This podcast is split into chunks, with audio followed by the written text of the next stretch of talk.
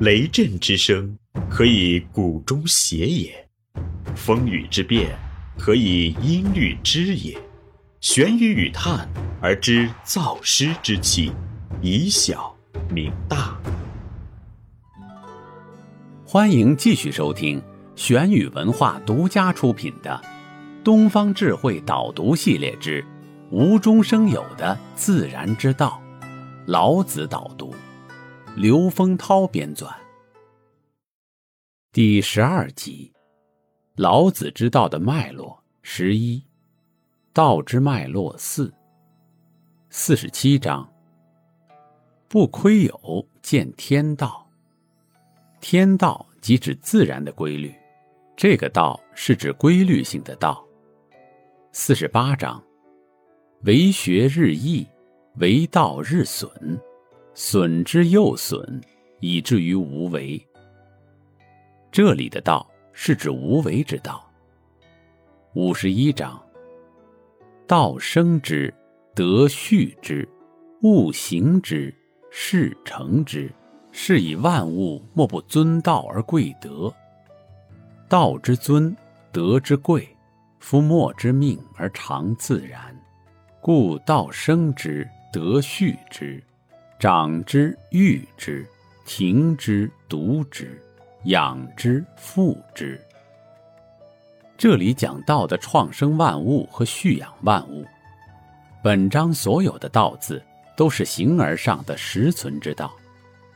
这个形上的实存之道，当它生物成物之时，就开始向下落实，而为成物之德。五十三章，使我介然有之，行于大道，为师是谓。大道甚夷。而人好静，朝甚除，田甚无，仓甚虚。夫文采，戴利剑，宴饮食，财货有余，是谓道夸，非道也哉。这里所说的大道，就是我们通常说正途的意思。怎样才是正途？老子认为。统治者为政和他的生活行为，要能清净无为才是正途。非道即是不走正途，即是不能清净无为。五十五章：心使气曰强，物壮则老，谓之不道，不道早已。这里的不道，即指逞强而言。老子在这里要提示柔和之道。物壮则老，谓之不道；不道早已。三句已见于三十章，这里是否为错简复出，则不得而知。五十九章，长生久世之道，这是说长久维持的道理。句中“九世”就是九立的意思。这里的“道”是通常所说的道理、方法的意思，并不是老子哲学上的特有名词。六十章，治大国若烹小鲜，以道立天下。治理国家，像煎小鱼，要无为，不可有为；以道立天下，即是说以无为治理天下。这层意思的“道”同于“德”。六十二章，道者万物之奥，立天子，治三公，虽有拱璧以先驷马，不如坐尽此道。古之贵此道者何？不曰：求以德，有罪以免也。故为天下贵。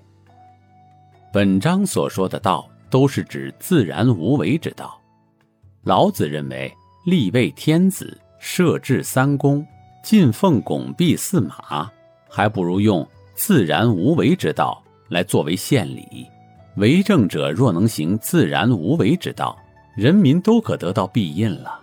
本章中“道者万物之奥”，奥含有庇荫的意思。六十五章：古之善为道者，非以明民，将以愚之。善为道者的道，是指愚朴之道。王弼说：“愚，即守真顺自然。”这个“愚”字是老子特有的意义，它含有醇厚朴实的意思。在这里，道即是德。这里是玄宇文化东方智慧导读系列之无中生有的自然之道，老子导读。感谢您的收听。思而变，知而行。以小明大，可知天下。